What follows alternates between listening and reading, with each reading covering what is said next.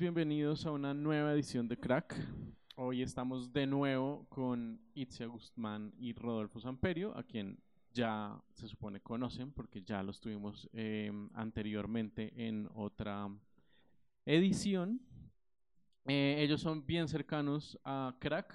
Em, básicamente estamos buscando desarrollar proyectos eh, a través de Crack eh, de manera conjunta, uniendo los esfuerzos y conocimientos que cada quien trae. Em, y como se supone que ya, mm, ya nos presentamos, ya son invitados recurrentes, son parte, digamos, de toda esta iniciativa, pues voy a saltarme presentaciones. Y más bien cuéntenme cómo han estado en, esta, en estos meses. Es decir, la última vez nos vimos en persona y ahora estamos en digital. ¿Qué ha pasado? ¿Cómo están? Pues bueno, eh, hola, ya como dijo Daniel, habíamos hecho antes una primera presentación de, de nuestras personas. Y este, pues sí, justo, pues cómo ha estado esto. Em, bueno, personalmente a mí eh, me ha pegado eh, en muchos sentidos. Este, definitivamente eh, creo que el confinamiento es duro. Eh, a mí el trabajo se me multiplicó, o sea, en un, bueno, no se multiplicó, pero sí digamos que se me aumentó en un 30%, y eso que en mi vida cotidiana sin, sin estar confinado y tener lugares designados para mis actividades siempre ando corriendo. Y bueno, eh, pues eh, soy mamá, ¿no? Soy mamá soltera también, entonces, pues eh, de un momento a otro, porque, o sea, fue completa y absolutamente rápido, o sea, dos semanas antes yo estaba con una amiga en un concierto con 3.000 personas en el Pepsi Center y a las siguientes dos semanas no podíamos ni siquiera ver a nuestros padres. ¿No? O sea, en realidad el mundo cambió en literalmente dos semanas, ¿no? Entonces, o sea, justo es como, como en dos semanas tienes que empezar a, a, pues a echar a andar otra maquinaria, ¿no? O sea, desde, la, desde el aislamiento. En el caso de las, o sea, yo también soy maestra de la UAM Coajimalpa de diseño, entonces justamente el reto era cómo pones a andar toda la maquinaria educativa en dos semanas, ¿no? O sea, y también, eh, y, bueno, y, y, pues de, eh, las cosas de la oficina y, de, y, de, sí, bueno, o sea, cómo echas a andar la maquinaria de la vida desde el aislamiento, ¿no? entonces, pues sí, se volvió muy complejo, fue muy rápido, o sea, en dos semanas todo el mundo ya estaba guardado, ¿no? Y nada, o sea, de repente mi casa pues se convirtió en oficina, en salón de clases y en guardería, ¿no? O sea, el primer mes pues había estado medianamente y después de cuatro meses estaba ya había enloquecido. Sí, digo, para mí también, como somos, como somos estamos en situaciones similares de vida, pues también para mí ha sido una cuestión similar. Em, de cualquier manera, este, por el tipo de cosas que hago, pues, mm, o sea, mis actividades diarias o sea, no cambiaron mucho más que eh, de, escenario, o sea, ya no, no, tener que ir, no tener que ir a, una, un taller o a una oficina, lo cual le, agrega mucha complejidad. Eh, pero em, a, mí lo, a mí lo que me dio es como eh, una oportunidad de, de reflexionar, porque, por ejemplo, o sea, nada más el, no tener que invertir el tiempo en el desplazamiento, en los desplazamientos horribles de esta ciudad, este, ya, pues ya generaron otra, otra dinámica, este, y siento que eh, a muchos, o sea, que es, que es un, que, mucha gente sí eh, lo aprovechó, o sea, no, no, no, sé si conscientemente, sino que simplemente eh, el no estar corriendo absolutamente todo el tiempo o el tener estos pequeños espacios eh, en donde, o sea, en lugar de estar, en lugar de invertir dos, tres horas de tu día en desplazarte, los puedes utilizar para otra cosa, eh, pues generan, generan otros, otros momentos de reflexión necesariamente. Ahora, eh, digo, y, y, yo, sí, yo sí creo que eso es, eh, es, una realidad, se puede ver en lo que está pasando en Estados Unidos. O sea, mucha de esa gente que, que, que sí, eh, o sea, pues que, no, que, no, que por la pandemia no, no pudo seguir trabajando o bla, bla, bla. O sea, que tuvo más tiempo, o sea, este, que el sistema en general les quita en estupideces. Este, no pudieron, no, no les quedó otra más que, más que reflexionar. O sea, o, sea, de la manera en la que haya sido. Y ahora están ahí, llevan dos meses en las calles protestando por un sistema global que nos oprime a todos por igual. Y, y la parte, y parte de la reflexión que yo hice también es pues, una cosa en la que parece que no, no estamos de acuerdo, es que pues, es un sector de la población en el que en México ha podido parar que somos, somos algunas, algunas personas que tenemos ciertos privilegios y, y, que, y, que, y, que, hemos podido simplemente guardarnos en las casas. Pero hay muchísima, muchísima gente pues, que está en, situación muy vulnerable que simplemente no puede parar y no ha parado. Y entonces, eh, en combinación con, con, una, con, con, un, con, una muy blandengue política este, pública de, de salubridad, pues este país es, un foco de infección este, en, en, aumento, ¿no?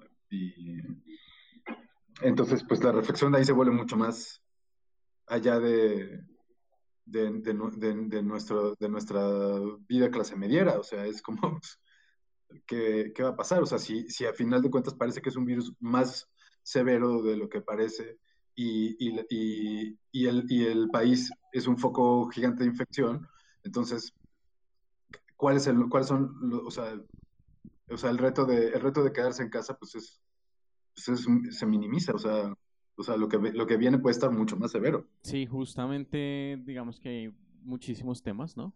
Em, pero también está como el tema de, y, qué onda con quedarse encerrado? Es decir, a mí me ha costado muchísimo trabajo. Por ejemplo, Em, no solamente está el tema de, si puedes o no puedes, sino qué tanto puedes hacer ahí, ¿no?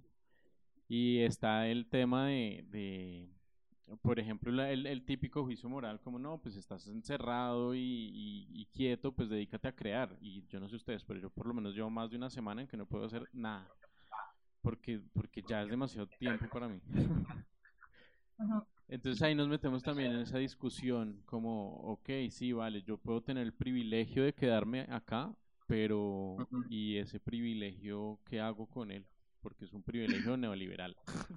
¿Y qué hago yo con ese privilegio, no? Em, ¿Cómo lo aprovecho, digamos? Y no, no sé qué tanto se pueda. Obviamente el hecho de que tú puedas eh, confinarte en tu casa y que no tengas que arriesgar la vida, ¿no? Ya es un privilegio por sí mismo. ¿no? O sea, ya es un privilegio decir, no tengo que salir a saber si me voy a eh, contagiar o no. Ok, en eso estoy de acuerdo, pero también, o sea, en mi experiencia personal, ¿no? Y, creo que pasó un poco, hubo una especie como de romantización del aislamiento, ¿no? Como una especie de, de, eh, de a los que no, o sea, tienes el compromiso de sacar a este sistema, de salir adelante con los resultados que el sistema te demanda, porque tú sí puedes quedarte en casa, tú sí tienes ese privilegio y las otras personas afuera están arriesgando la vida, ¿no? Entonces, para muchas personas que nos quedamos confinadas, ¿no? Es, no, bueno, es que yo me puedo quedar en casa, ¿no? O sea, yo puedo hacer más de lo que un montón de gente no puede hacer, ¿no?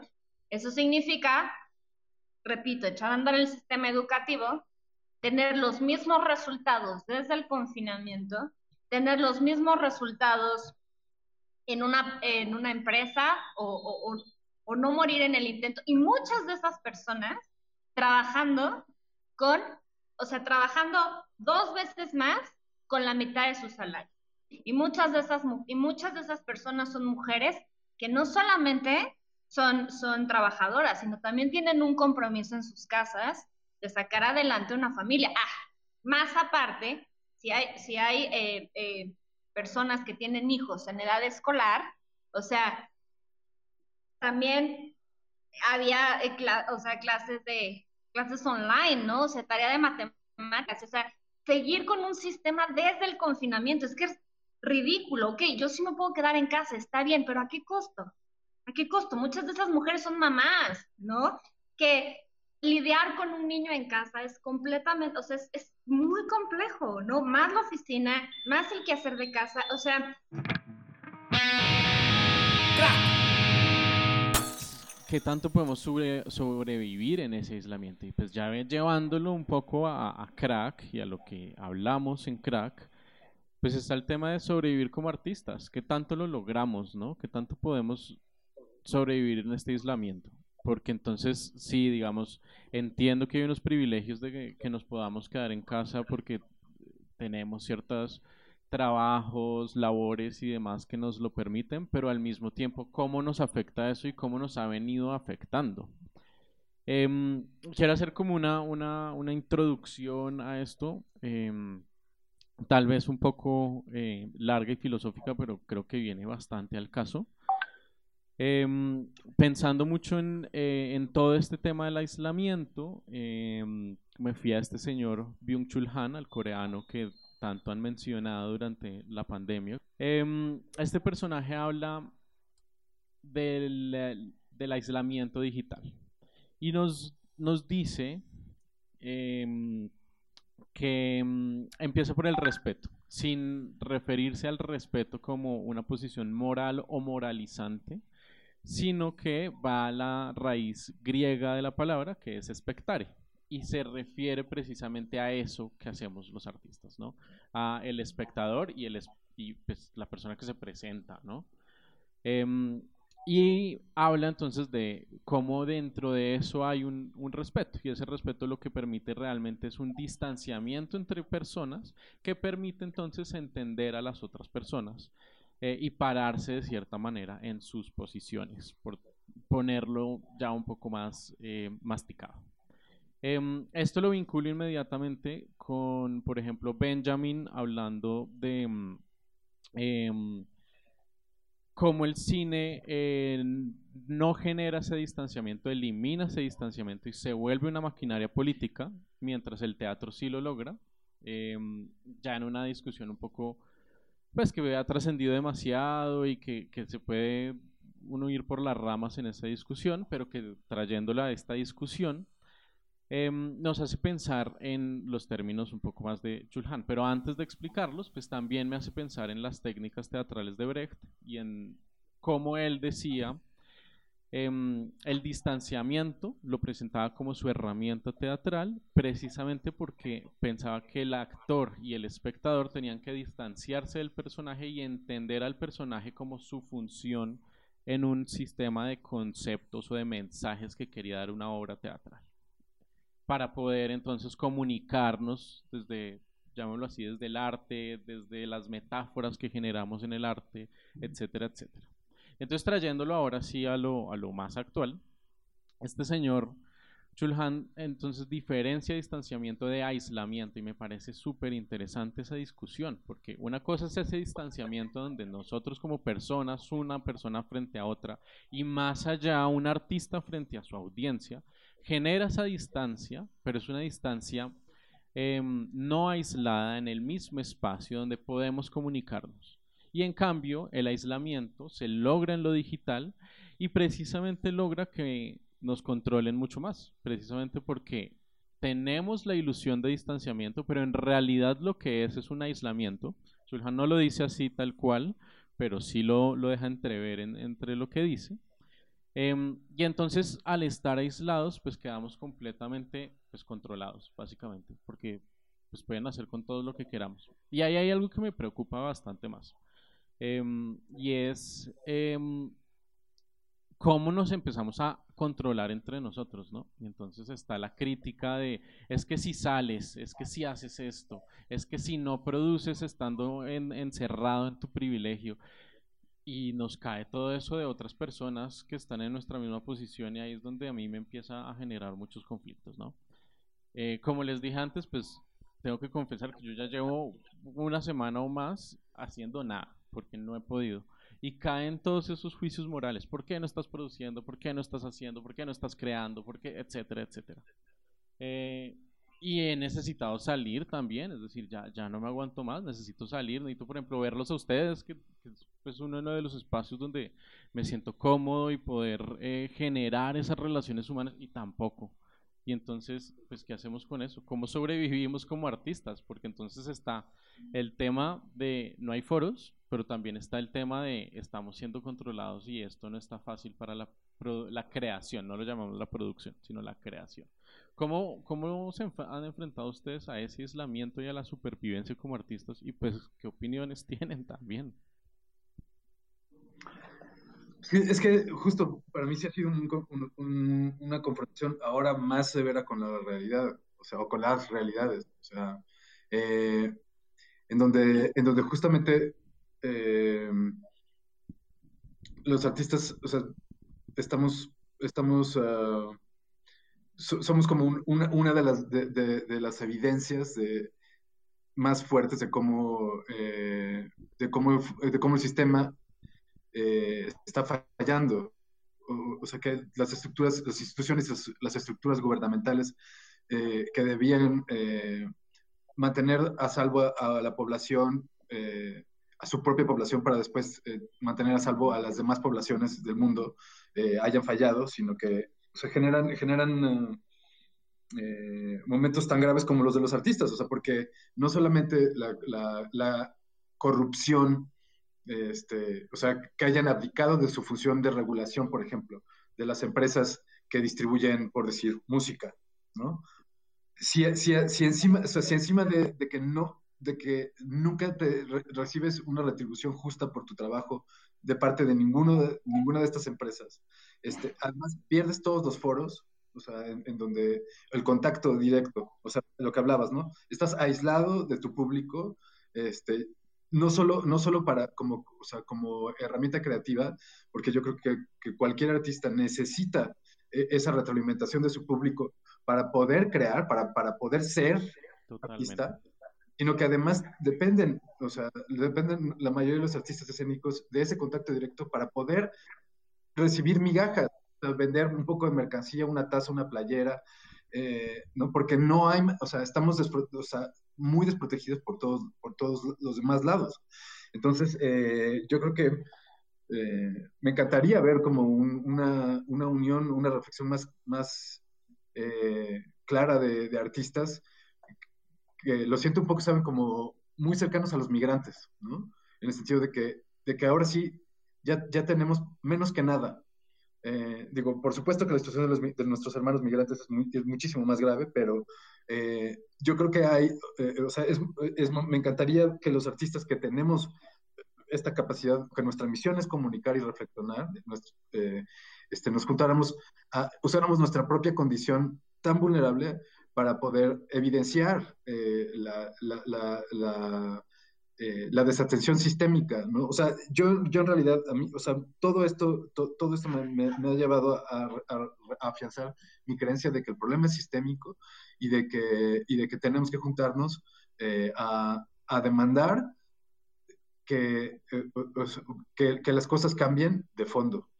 Y, eso, y eso necesariamente implica un, un, cambio estructural de, de, los sistemas económicos que velen por, por, su población y que, le, y que le den lugar a, los artistas, el lugar que tienen. O sea, todo el mundo quiere arte, todo el mundo quiere música, nadie quiere pagar por ella. Pero, y además, nada más con esto termino, este, seguimos sin reconocer la, la, la, vital importancia en, nuestro, en nuestras vidas, en nuestros corazones, pero además, si lo queremos poner en términos capitalistas, o sea, las industrias creativas son por lo menos en México, el tercer, o sea, el tercer más grande aportador al Producto Interno Bruto. Entonces, ¿por qué nos mantienen en, este, en esta indefensión? ¿no? ¿Y por qué no nos juntamos a luchar por nuestros derechos capitalistas o por, o por nuestros derechos como seres y eh, como habitantes del planeta este, en pos de los, de los derechos de los demás habitantes del planeta, dígase los animales, las montañas, los ríos, que nos mantienen, que nos permiten seguir vivos y que nos permiten hacer arte. Justo quiero complementar un poco lo que dijiste con, unos temas, porque me parece supremamente interesante también verlo desde ese punto. Em, en efecto, las industrias creativas eh, somos más o menos la tercera industria que genera eh, eh, ingresos al PIB, tanto aquí en México como en Colombia, por ejemplo, que son pues, los países ah, involucrados pues, en este proyecto. Em, pero ¿y qué pasa con los artistas realmente? Es decir, ¿quién está ganando? ¿Quién se está quedando con esas ganancias de esos para estar en ese tercer em, pues, en, ese, en esa posición tercera de generación de recursos económicos. Porque entonces ahí es donde llegamos a, esas grandes corporaciones, ¿no? Los que se están quedando con eso son las grandes productoras de televisión, por no decir los canales de televisión, eh, las grandes distribuidoras de música, de cine, de etcétera, eh, y el resto, es decir, los que realmente hacemos arte, los productores de arte, es decir, nosotros, ¿Dónde estamos en esa posición? Y por el contrario, entonces, este aislamiento lo que está generando, lo que está mostrando es que, pues que sí, que en efecto, como tú dices, Amber, estamos en, en la indefensión total.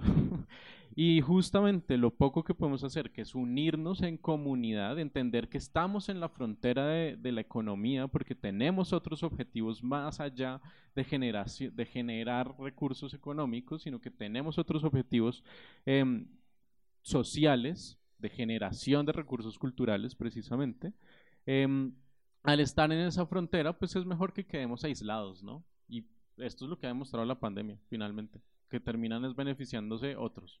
¿No? Entonces al comienzo de todo esto, pues la gente empezó como, no, métanse a mi canal de YouTube y suscríbanse y escuchen mi música en Spotify. Yo, pues sí, muy bien. Es decir, yo personalmente llevo haciéndolo mucho tiempo.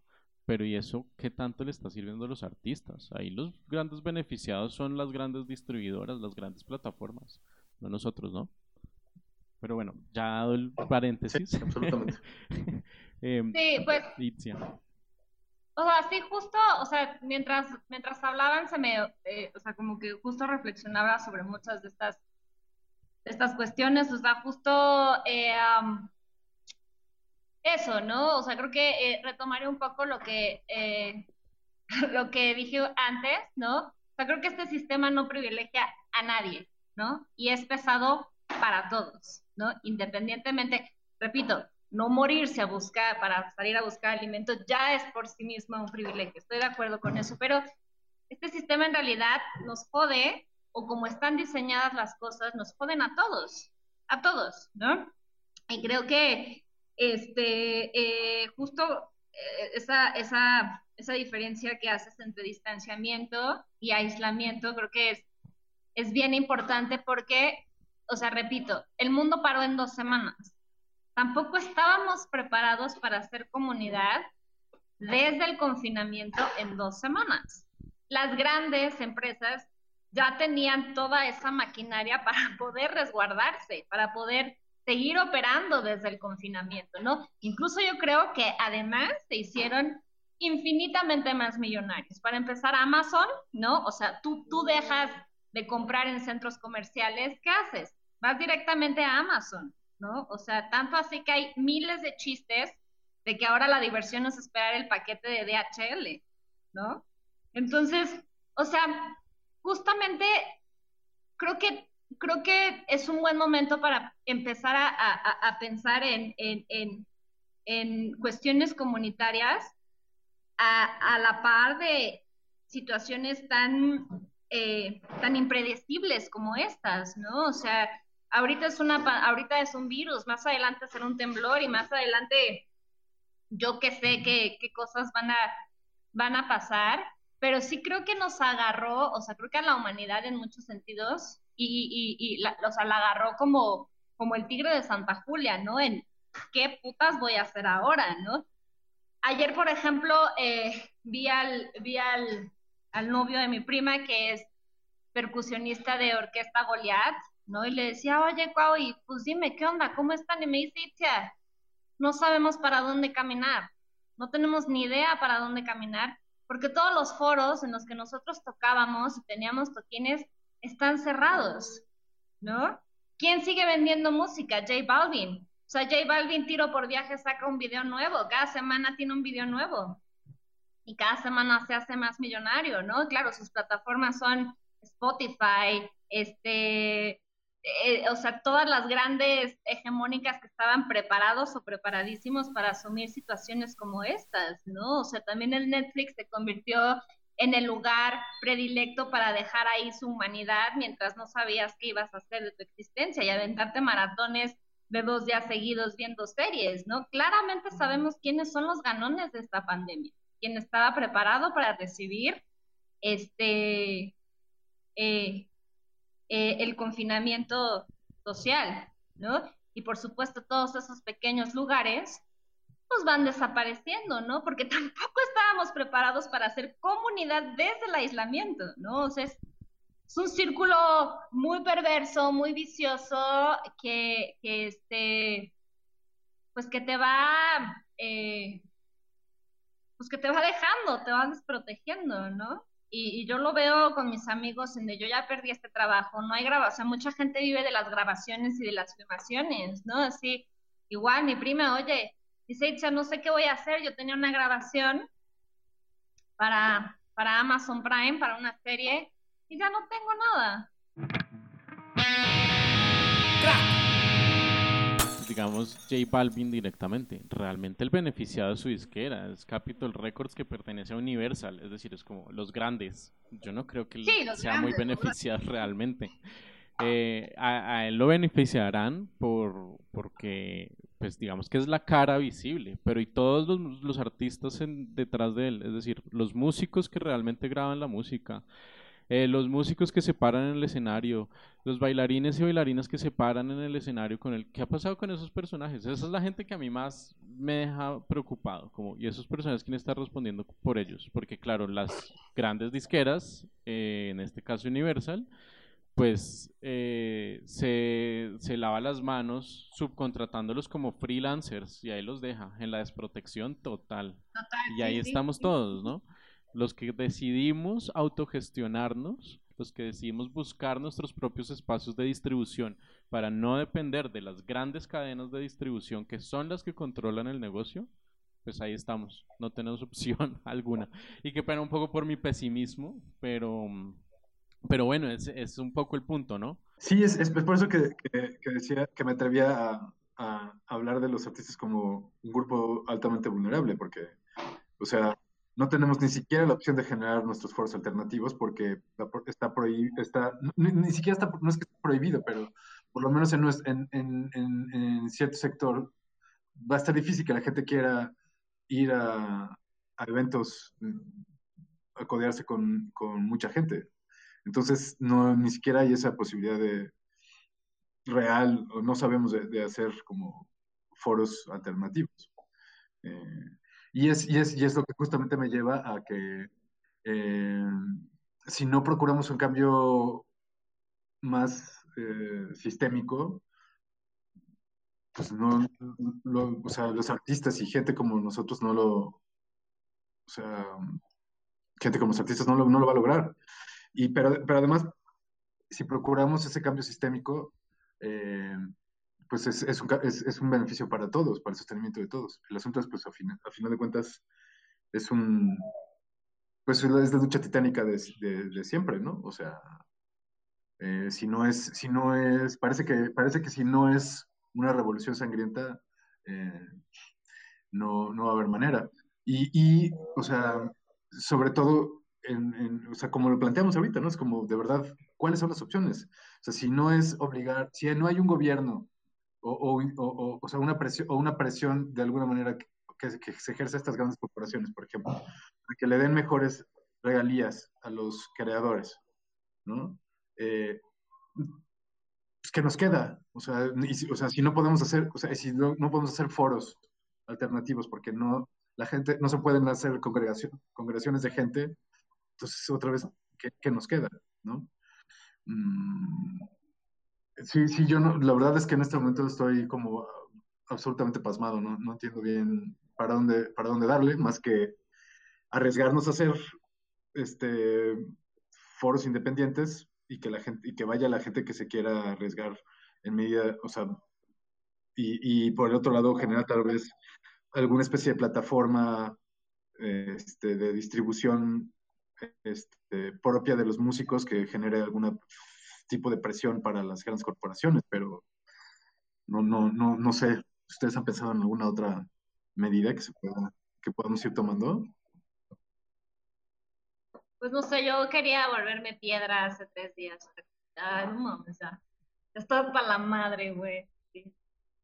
Pues no o sea, sí, o sea, creo que en algún punto también, o sea, YouTube y, y Spotify se volvieron como una especie de falsa democratización del, de, del, de las creaciones, ¿no? Porque pues evidentemente el hecho de que pudieras broadcasting yourself, ¿no? O sea, ya no dependías de ni una televisora, ni de una disquera para poder distribuir tu música, ¿no? O sea, entonces, y bueno, YouTube y, ese tipo de plataformas son ahora la, alternativa como, este, por ejemplo, hay una plataforma, ¿cómo se llama esta? Para, mucha gente sube música electrónica, Beat, Beatport, este, en donde justamente, eh, pues hace, o sea, yo lo vi con, un, eh, con el novio de una amiga que este, tenía una disquera que se llama, que por cierto les va bastante bien,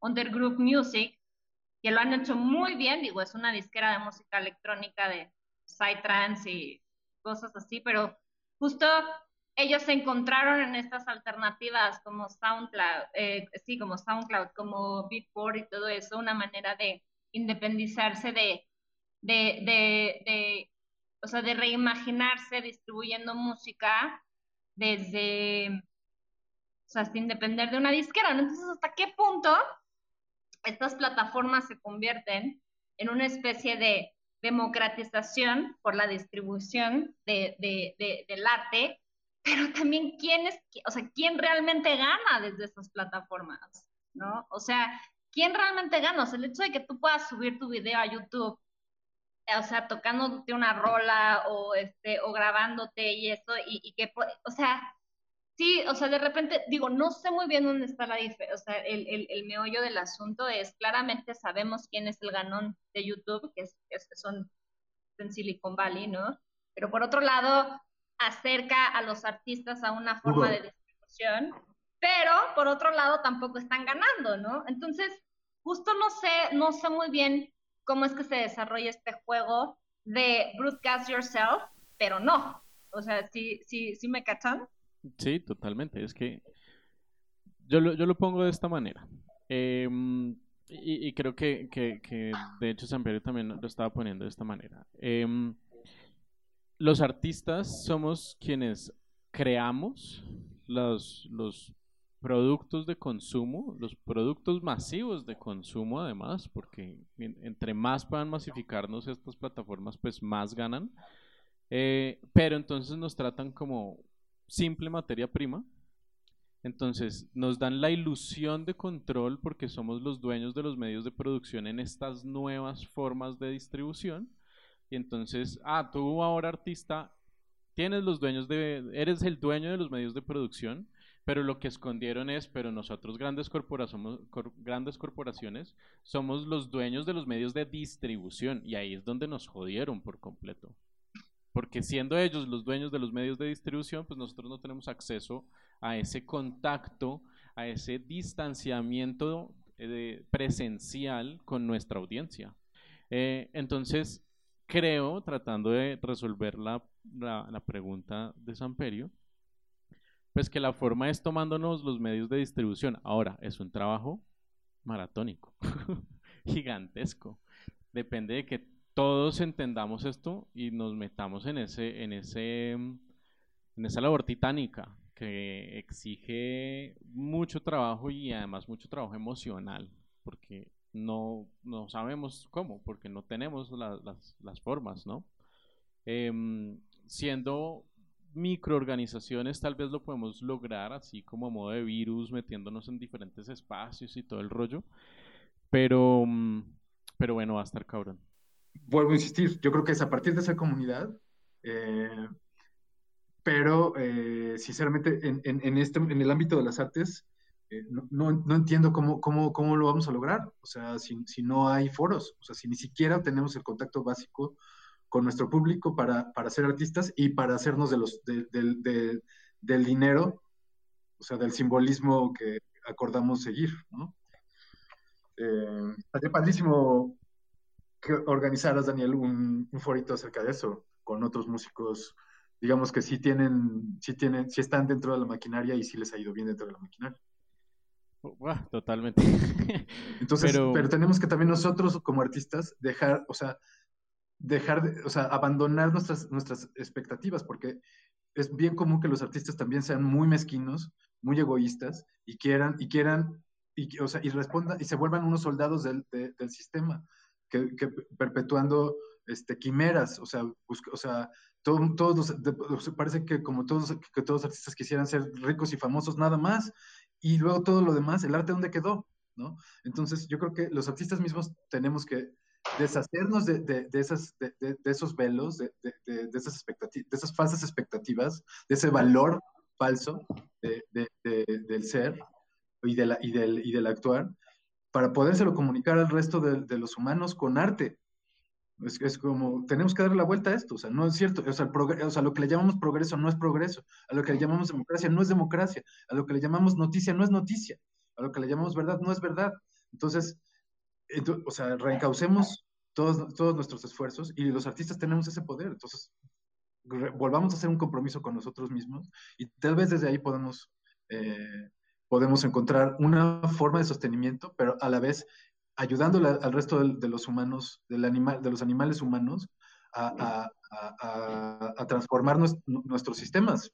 Claro, porque, o sea, y finalmente justo ya para cerrar, y creo que esto, Daniel, anótalo, anótalo en tu libreta de pendiente, porque creo que esto es un tema que da para mucho más, es no hacer el juego hegemónico justo, ni equitativo, para mujeres, ni para negros, ni para gente de pueblos originarios.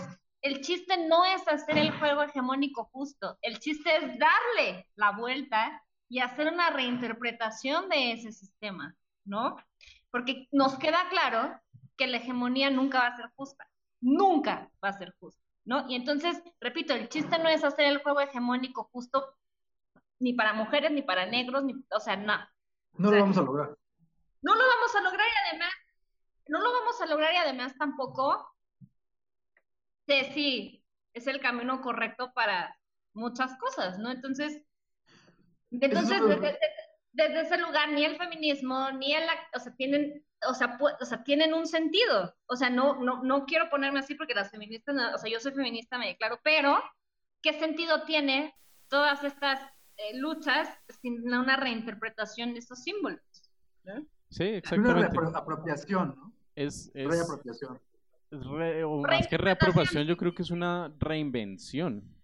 Creo que ese sería el punto. Y pues bueno, ahí tenemos mucho por donde trabajar. Eh, definitivamente hay mucho de qué hablar del tema. Por ahora, pues por lo menos logramos desahogar algunas de estas ideas. Así que, pues nada, no tengo nada más que decir porque creo que dijeron, concluyeron exactamente lo, el punto de todo esto de, de cómo nos ha venido afectando el aislamiento desde que es un problema estructural y no solamente un problema de, de un virus y ya, sino que hay un problema estructural y que ahí es donde está el problema. Entonces, pues nada, de nuevo les agradezco y esto fue Crack.